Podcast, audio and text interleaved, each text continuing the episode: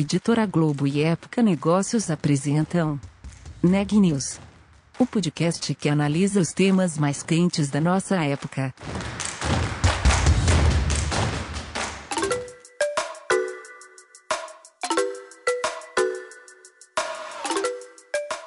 Olá, eu sou Daniela Frabasile da Época Negócios e você está ouvindo mais um episódio do Neg News, nossa série de podcasts sobre como navegar e liderar em tempos de incerteza.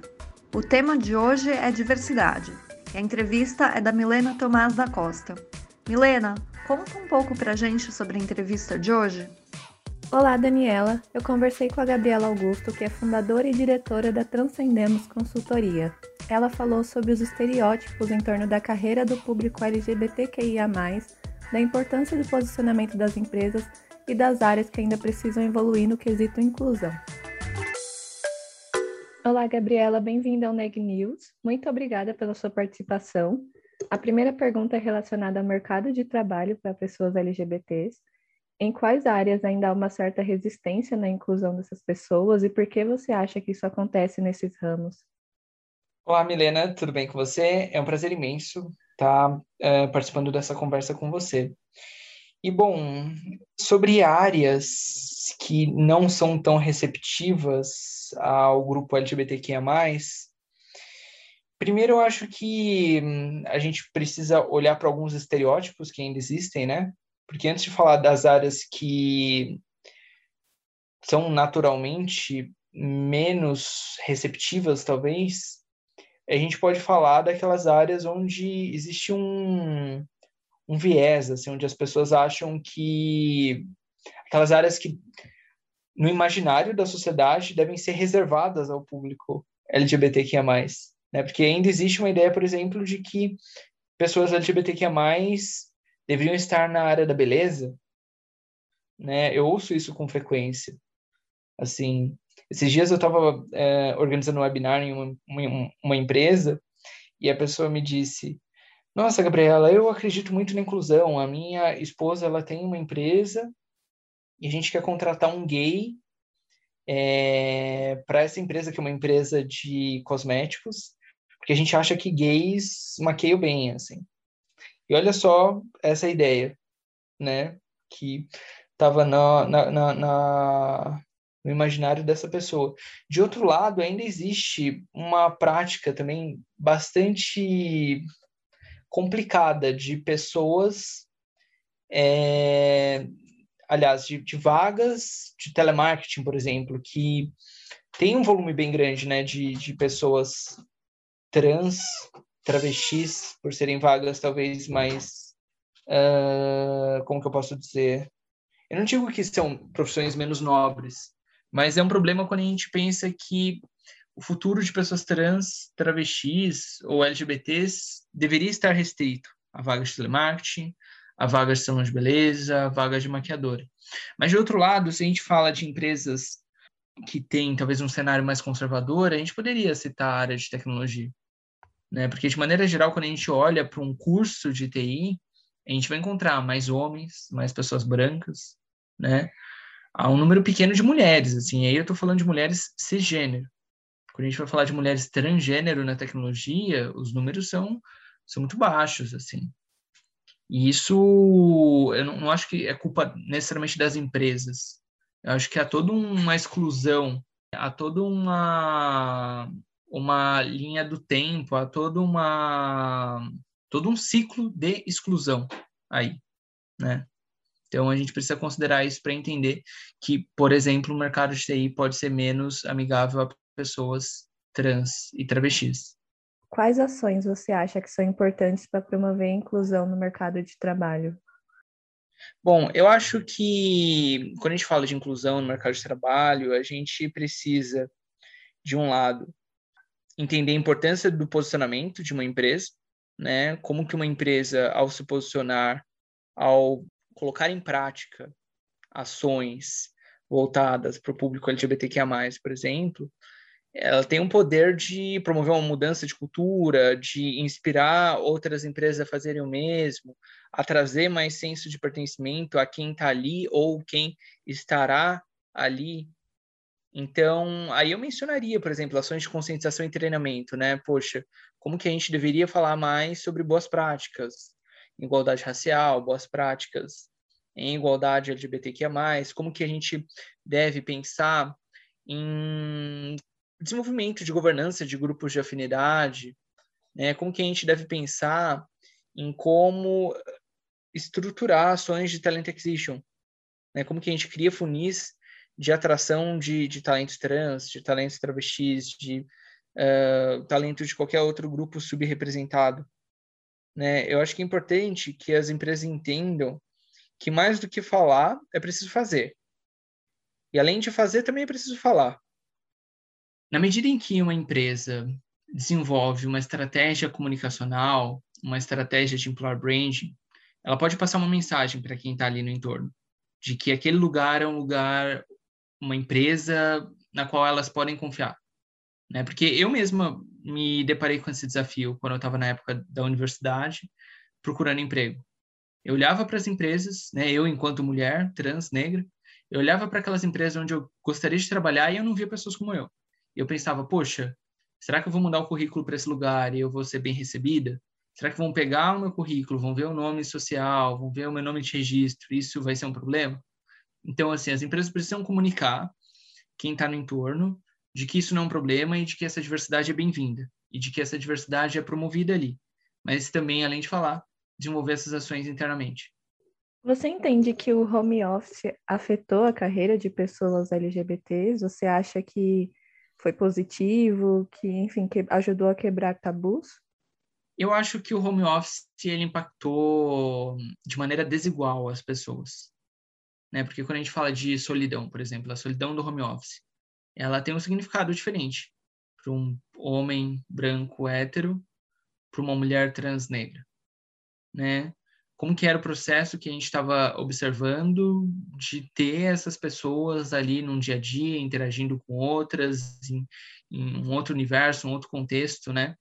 Ter inclusão de pessoas trans. E aí, quando uh, a gente vislumbra ali no começo de 2020 esse aumento do número de casos de Covid, as pessoas tendo que ir para casa, isso pode, pode ter impactado negativamente, né? Algumas pessoas desses grupos subrepresentados, mas de outro lado, eu no meu dia a dia aqui enquanto consultora de diversidade e inclusão, eu ouvi muitas histórias boas, sabe, de pessoas que, por exemplo, passaram pela sua transição de gênero nessa nessa época, nesse momento do home office, né? Porque podiam ficar, por exemplo, com a câmera desligada em calls e poder podiam fazer alterações nos seus corpos, podiam usar roupas que antes não era possível usar no dia a dia do trabalho, maquiagem, brinco, e isso deu força para que essa pessoa passasse a se apresentar hoje como uma mulher trans, por exemplo.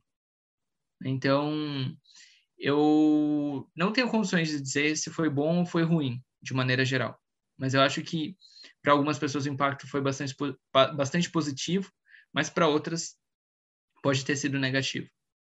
Tem alguma ação, alguma iniciativa de alguma empresa que você possa mencionar que fez ações de apoio à comunidade LGBTs, como reuniões, enfim, pessoas que passaram pela transição de gênero no decorrer do home office, como você mencionou, talvez pra, tiveram apoio da empresa, de seus gestores? Sim, sem dúvida. É, eu atuei com várias dezenas de empresas durante esse período, né, entre 2020 e 2021. E eu apoiei várias delas com casos de transição de gênero de colaboradores que, que já estavam ali, né, em uma organização e nesse momento passaram a se apresentar publicamente como pessoas trans. E em todos esses casos, né, dessas empresas que me procuraram, houve todo um esforço assim de conscientizar o restante do time, de rever práticas de RH, de ouvir esses colaboradores que estão em processo de transição. Isso foi muito bonito de ver, sabe? Eu acompanhei também empresas que, nesse momento de pandemia, aproveitaram para rever um pouco suas práticas. Então, principalmente ali no começo da pandemia, que a gente teve um, um, um número de vagas sendo abertas, um número menor de vagas sendo abertas, é, alguns times de RH tiveram um tempo para olhar para dentro, né? Ao invés de só uh, direcionar esforços para recrutamento e seleção, passaram a rever as práticas que estavam desenvolvendo. Então, acho que esse momento de pandemia ele foi, foi bastante importante para isso. Assim. Algumas pessoas, acho que com alguns processos de transição, acho que nós tivemos aprendizado. Algumas empresas começaram a planejar como fariam, por exemplo, uma empresa que eu estou atendendo. Eles estão desenvolvendo todo um conjunto de práticas, um, um guia, um, um conteúdo para pessoas que, que pretendem transicionar ali. Né? Então, acho que a gente tem histórias bastante positivas nesse sentido. Muitas empresas começaram a colocar cores do arco-íris nos logotipos, em referência ao mês do orgulho. Qual a importância desse tipo de atitude? Bom, eu acho importante que empresas pintem seus logos das cores do arco-íris. Né? Isso marca um posicionamento, isso demonstra que há um investimento sobre isso. Né? Quando a gente pensa em estratégia de comunicação, ok, a gente acaba caindo naquela discussão do pink money, né, que seria o dinheiro rosa, a empresa investindo uh, só em comunicação para um, converter venda de pessoas LGBTs. Mas pelo simples fato da empresa se posicionar, pelo simples fato da empresa fazer uma comunicação direcionada, eu acho que é um benefício social, sabe? Eu acho que é um benefício social no sentido de normalizar essas identidades, essas vivências. Né? Nesse mês do orgulho está sendo muito difícil para quem é contra essas pautas mais progressistas fechar os olhos e falar, nossa, eu não quero ver, eu, eu vou boicotar, eu não vou usar, porque praticamente todas as grandes marcas estão com alguma ação. Né? Então, isso, isso é importante para a comunidade de maneira geral, mas a gente deve cobrar essas empresas de não é, so, somente estarem investindo recursos em comunicação. Eu acho que essas empresas elas devem também uh, arregaçar as mangas e olhar para ações internas e também ações no sentido de apoiar o desenvolvimento profissional de grupos subrepresentados, né, que é algo que a gente está fazendo aqui na Transcendemos. A gente tem uma plataforma chamada Comuto, por meio da qual a gente une empresas que querem contratar pessoas de grupos subrepresentados e pessoas que querem aprender é, e se conectar com essas empresas comprometidas com a diversidade. Então, eu acho que temos cases bem interessantes dentro dessa iniciativa nossa aqui, que é o Comuto. Você pode citar algum case? Posso, posso sim. Em Comuto, a gente fechou uma parceria recentemente com a Oracle. E por meio dessa parceria, a gente direcionou bolsas de estudo em um curso de programação para pessoas trans e travestis. E assim, a gente teve um número avassalador de inscrições. Sabe, surpreendeu todo mundo. Todo mundo. Número de pessoas trans e travestis que queriam aprender mais sobre essa área, que queriam se conectar com esse mercado, que queriam trabalhar é, com esse tipo de tecnologia. Então, esse é um ponto importante, assim, que eu chamo a atenção das empresas. Como investir nessa, no que se convencionou chamar em education recruiting, né? Como a gente transcende aquela discussão de abaixar a barra, de, ah, essa vaga tem muitos requisitos. Poxa, se não tem, se, se os candidatos que estão chegando àquele processo seletivo não têm os requisitos suficientes, como que a gente investe na formação dessas pessoas? Né? É uma, uma pergunta que a gente responde com o comuto aqui na Transcendemos. Então, a gente tem até uma parte, uma sessão lá de contato para empresas que se interessam, podem procurar a Transcendemos, que a gente é, apoia todo o desenho de iniciativas de empresas que pretendem se conectar com esses grupos e que estão a fim de arregaçar as mangas e investir na formação desses talentos.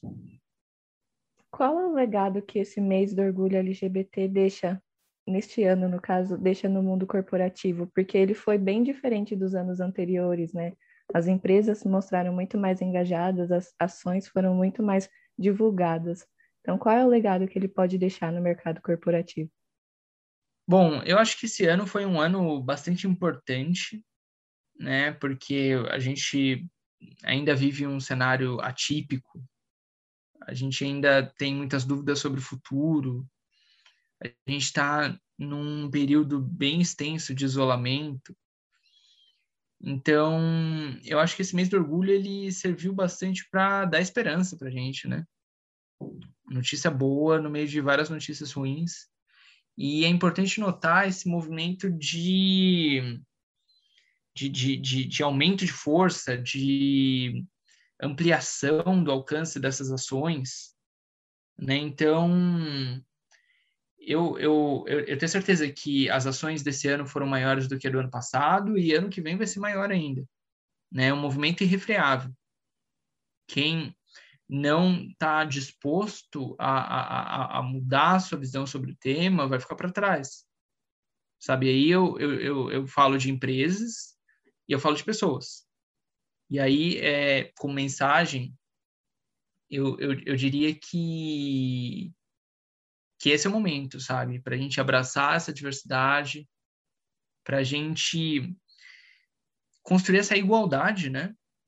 Que eu entendo que igualdade é tratar igualmente os iguais e desigualmente os desiguais na medida das suas desigualdades. Então, como que a gente reconhece que as pessoas são diferentes e a gente apoia todo mundo a chegar em um lugar comum, sabe? Como que a gente apoia todo mundo a, de fato, conquistar essa igualdade. Muito obrigada, Gabriela. São essas as perguntas. Se você quiser deixar alguma mensagem, enfim, alguma mensagem final, fica à vontade, o espaço é seu. Maravilha. Eu que agradeço o convite. É sempre um prazer conversar com você, Milena. E, bom, para quem quiser saber um pouquinho mais da Transcendemos, pode entrar no site, que é transcendemos.com.br, e a gente está lançando uma iniciativa nova agora, que se chama Transcendemos Academy.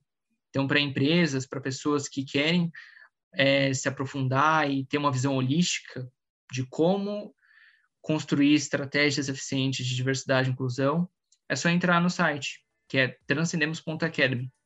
Então, fica esse convite e, mais uma vez, obrigada por me chamar aqui e pelo papo maravilhoso.